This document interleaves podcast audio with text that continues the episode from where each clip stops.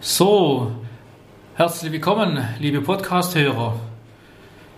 Ich habe vor kurzem die Gelegenheit gehabt, in einem besonderen Tag, der überschrieben war mit äh, Personalstrategien in Corona-Zeiten, einen Vortrag zu halten zum Thema partnerschaftliche Trennungsgespräche. Ich durfte auch an dem Tag die Moderation übernehmen und ich habe gedacht, es dürfte auch für Sie interessant sein, wenn es darum geht, einen Auszug davon zu hören, insbesondere das Thema, wie man partnerschaftliche Trennungsgespräche vorbereitet. Den ganzen Vortrag bzw. den ganzen Tag kann man gerne über den GVO, den Gewerbeverband Oberzentrum hier in Villingen-Schwenningen, ähm, erwerben, kostenpflichtig. Und wenn man dort eine Mail schreibt an den gvo-vs.de, haben Sie die Möglichkeit, das auch hier den kompletten Tag zu bekommen. Hier jetzt einfach mal ein Auszug zu dem Thema partnerschaftliche Trennungsgespräche, wie sie vorbereitet werden können, auf was man acht geben kann. Ich freue mich, dass Sie dabei sind.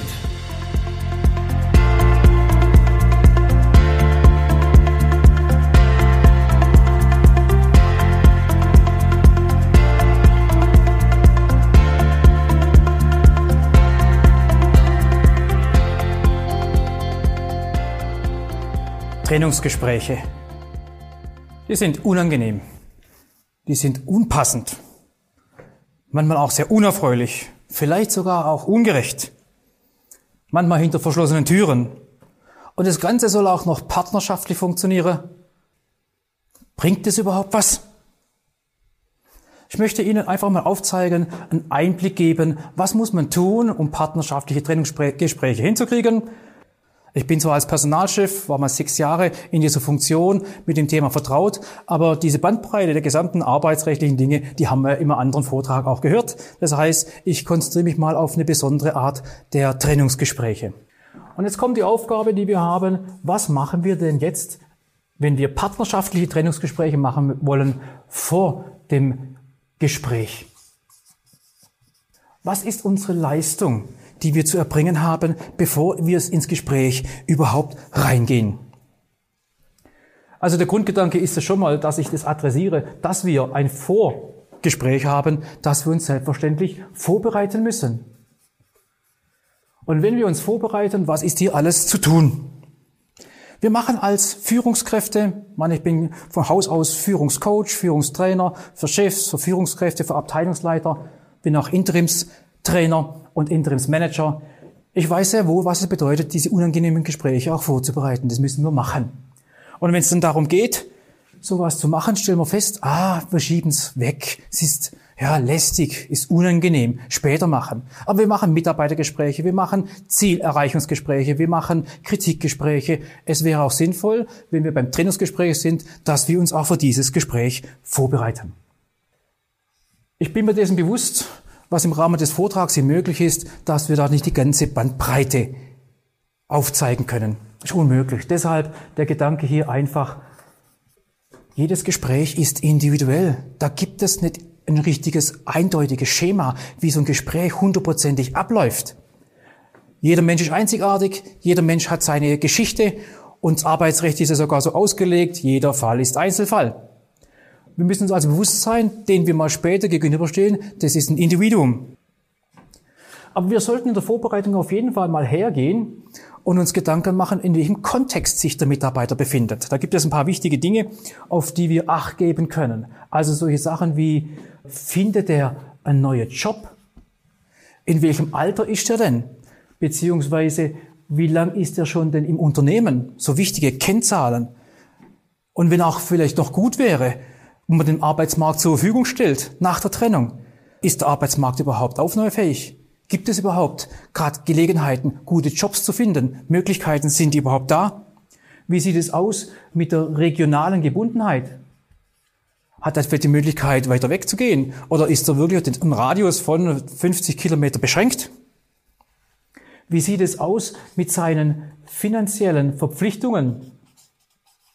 Sofern wir das wissen, ob das jetzt vielleicht Pfändungen sind, die man vom Lohn wegnehmen muss.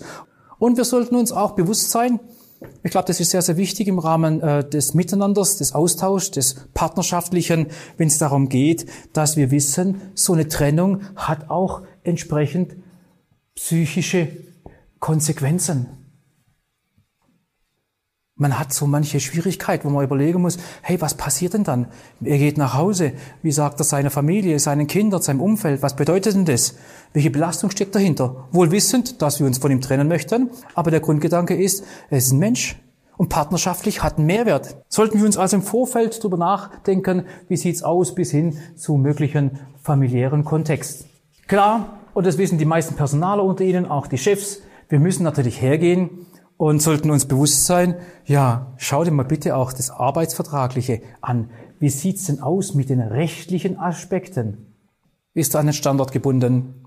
Hat er eine Verweisungsklausel drin, dass an anderen Standorten eingesetzt werden kann? Welche Faktoren spielen eine Rolle? Ich möchte im Gespräch selbst hier nicht noch Sonderfälle oder neue Erkenntnisse mitbekommen dass ich eventuell feststelle, mir zieht es den Boden und Füßen weg von meiner Argumentation. Deshalb muss ich mich hier sehr gut vorbereiten. Wie sieht denn die Kündbarkeit aus? Was steht im Vertrag drin? Was steht im Gesetz drin? Es gibt irgendwelche Fristen, die wir einhalten müssen.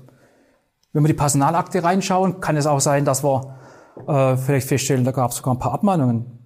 Haben die noch Bestand? Sind die verwirkt? An was liegt es eigentlich? Also auch hier bis hin zu Dingen im rechtlichen Rahmen, was steht ihm nach dem Austritt zu? Gibt es auch noch Prämien? Kriegt er anteilig Urlaubsgeld, Weihnachtsgeld oder Sonderzahlungen oder bestimmte Provisionen? Ich glaube, dass diese Dinge schon eine gute Basis sind im Rahmen der Vorbereitung, dass wir darauf Acht zu geben haben. Und ich wäre kein Führungscoach in unterschiedlichen Aufgabenstellungen und Trainer für Führungskräfte, wenn ich den anderen Aspekt nicht einfach nur einfach unter den Tisch fallen lassen würde. Ich möchte schon mal deutlich machen, was heißt denn das? Trifft es den Richtigen. Ich habe schon so oft erlebt, dass man mal klar Sozialauswahl gibt es, wenn es um arbeitsrechtliche Dinge geht, aber habe ich den richtigen erwischt? Habe ich meine Rolle als Führungskraft überhaupt richtig wahrgenommen? Also ich glaube, wenn es mein Mitarbeiter in meinen Abteilung betrifft, dann muss ich auch hier nach meiner Rolle gucken als Führungskraft. Warum wollen wir uns denn von dem trennen? An was liegt's denn? Vielleicht erstmal die Retroperspektive auf sich das sind Dinge dabei, die mir sehr, sehr wichtig sind. Es gibt Menschen, die sind äh, nicht in der Lage, bestimmte Aufgaben wahrzunehmen. Ich erinnere mich an eine gewollte Trennung eines Mitarbeiters. Der hat vorher seinen Job ganz ordentlich gemacht. Wir haben auf ein neues System umgestellt und ab dem Zeitpunkt mit dem neuen System hat er nicht mehr richtig gearbeitet. Er war im Lager tätig, hat kommissioniert und er ist in Schwierigkeiten gekommen. Wir haben ihn abgemahnt. Und erst nach einigen Zeiten stellen wir fest, dieser Mitarbeiter kann das gar nicht, der ist Analphabet. Der hat vorher das gemacht aufgrund von Bildern und Piktogrammen, hat er kommissioniert, jetzt muss er eine Liste lesen. Kann er nicht, hat er noch nie kundgetan. Ist es überhaupt den, weshalb wir ihn trennen, die richtige Variante? Gilt besonders an uns als Führungskräfte, dass wir aufpassen, meine Rolle als Führungskraft, habe ich den richtigen verwischt? Die Frage zu stellen, weiß er es nicht richtig, weiß er es nicht, kann er es nicht, darf er es nicht, will er es nicht, an was liegt es denn? Wenn wir ein Willigproblem haben, dann will ich irgendwann auch nicht mehr. Ganz klar. Also, da achten wir im Vorfeld schon, weil hier können wir noch gegensteuern und überlegen, na, ist es denn der, den es auch tatsächlich trifft? Also, die Frage ist, lag es an mir? Vielleicht kann der gar nicht mit mir. Vielleicht kann der eine andere Abteilung. Das sind Gedanken, die wir auf jeden Fall uns im Vorfeld machen müssen.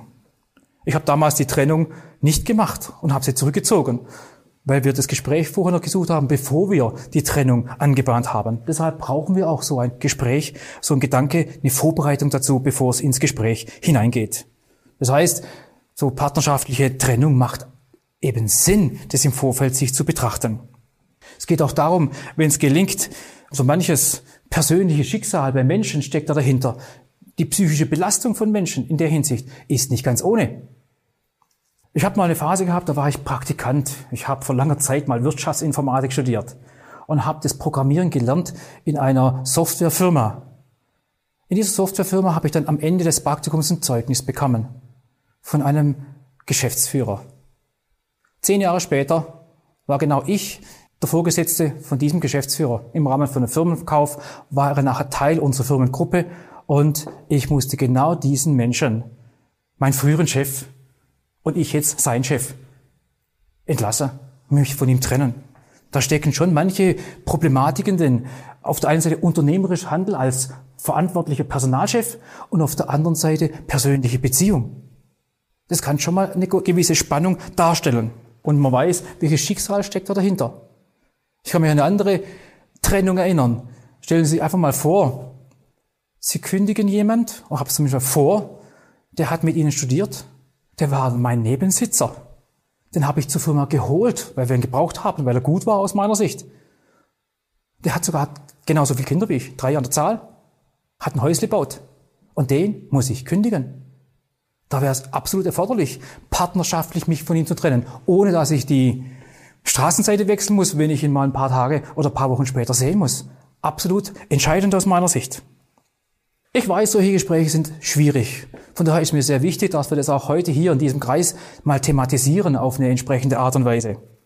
Es gilt für beide Seiten, dass es schwierig ist. Man muss auch denken, ah, immer schon oft passiert. Ganz am Anfang als junger Personaler, was kenne ich mich im Arbeitsrecht aus? Manche Rechtsanwälte sind wahnsinnig geworden mit mir. Ich ging von guten Argumenten und verschiedenen Dingen aus. Das muss man doch so machen, aber das Recht sagt was anderes. Auch was das Thema Sozialauswahl betrifft, was sonstige Faktoren eine Rolle spielen. Und man stellt hier fest, oh, die Kenntnisse des Mitarbeiters für die rechtlichen Rahmenbedingungen sind gleich null. Der geht auch nur von quasi gesundem Menschenverstand aus. Oder dieses, diese Aussage, ja, wenn man sich trennt, gibt es immer eine Abfindung. Das ist arbeitsrechtlich nicht stimmig. Sei es eine personenbedingte oder eine verhaltensbedingte Kündigung, da gibt es keine Abfindung. Mancher Mitarbeiter sollte das vielleicht vorher wissen. Man muss also davon ausgehen, dass der Wissensstand des anderen gar nicht so bekannt ist. Auch das ist wichtig fürs Gespräch, wenn man es durchführt. So, was habe ich denn jetzt für Stellschrauben? Bin immer noch beim Thema Vorbereitung dessen. Sie merken schon, wie intensiv und umfangreich das ist. Und solche Stellschrauben sind Stellschrauben wie, klar, vielleicht will ich einen Aufhebungsvertrag machen. Bin mir aber gar nicht sicher, ob er das mitmacht. Vielleicht machen wir auch eine Freistellung. Müssen wir uns vorher überlegen, können wir uns das leisten? Wie sieht es aus? Dass wir ihn früher gehen lassen? Schafft er noch was in der Zeit, wenn er eine lange Kündigungsfrist hat? Wenn er so drei, vier Monate oder wenn er schon 20 Jahre dabei ist, sieben Monate Kündigungsfrist.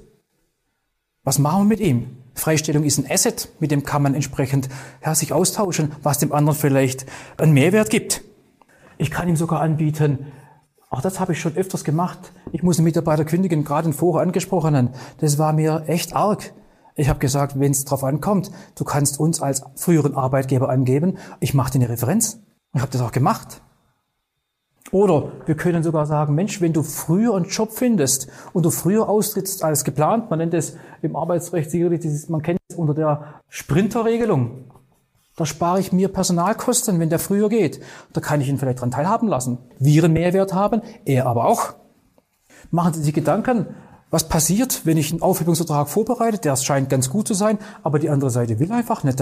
Sie will den Rechtsweg beschreiten. Hat das Gefühl, nee, ich werde um den Tisch gezogen. Also seien Sie sich bewusst, Vorbereitung ist A und O. Denn eins habe ich auch gelernt in meiner 30-jährigen Führungserfahrung mit unterschiedlichen Aufgaben. Sie jährt sich fast schon wieder Anfang diesen Monats. Habe vor vielen Jahren mal die Aufgabe gehabt, in einer Woche 120 Mitarbeiter zu entlassen. Drei Wochen vor Weihnachten. Sehr, sehr unangenehm. Und ich bin mir dessen bewusst, was wir anstellen und was darauf ankommt, dass wir trotzdem unser Gesicht wahren, trotzdem es schaffen, es gut zu machen. Insbesondere für die, die nachher da bleiben. Also, so ein Trainingsprozess, ihn gut zu machen, ist sehr wichtig, denn wenn wir Fehler in der Vorbereitung machen, das wird nachher teuer. Und so manchmal sogar führt das zu einem massiven Konflikt und die Kosten gehen in die Höhe. Ja, vielen Dank fürs Zuhören bis zum Schluss. Sollten Sie ein bisschen mehr Interesse haben, Führungskraft für Führungskräfte aufzutanken, darf ich Sie gerne auf meine Homepage lotsen unter www.schulig-management.de finden Sie unter Online-Seminare noch so manch andere Dinge, sei es wie man Besprechungen top managt, wie man Mitarbeiter-Jahresgespräche gut gestaltet. Gehen Sie einfach mal hin, schauen Sie sich an, gibt so manches hier Neues zu entdecken. Freue mich, wenn Sie sich die Sachen anschauen. Ich bin Stefan Schulig und ich sage wieder Tschüss, bis zum nächsten Mal.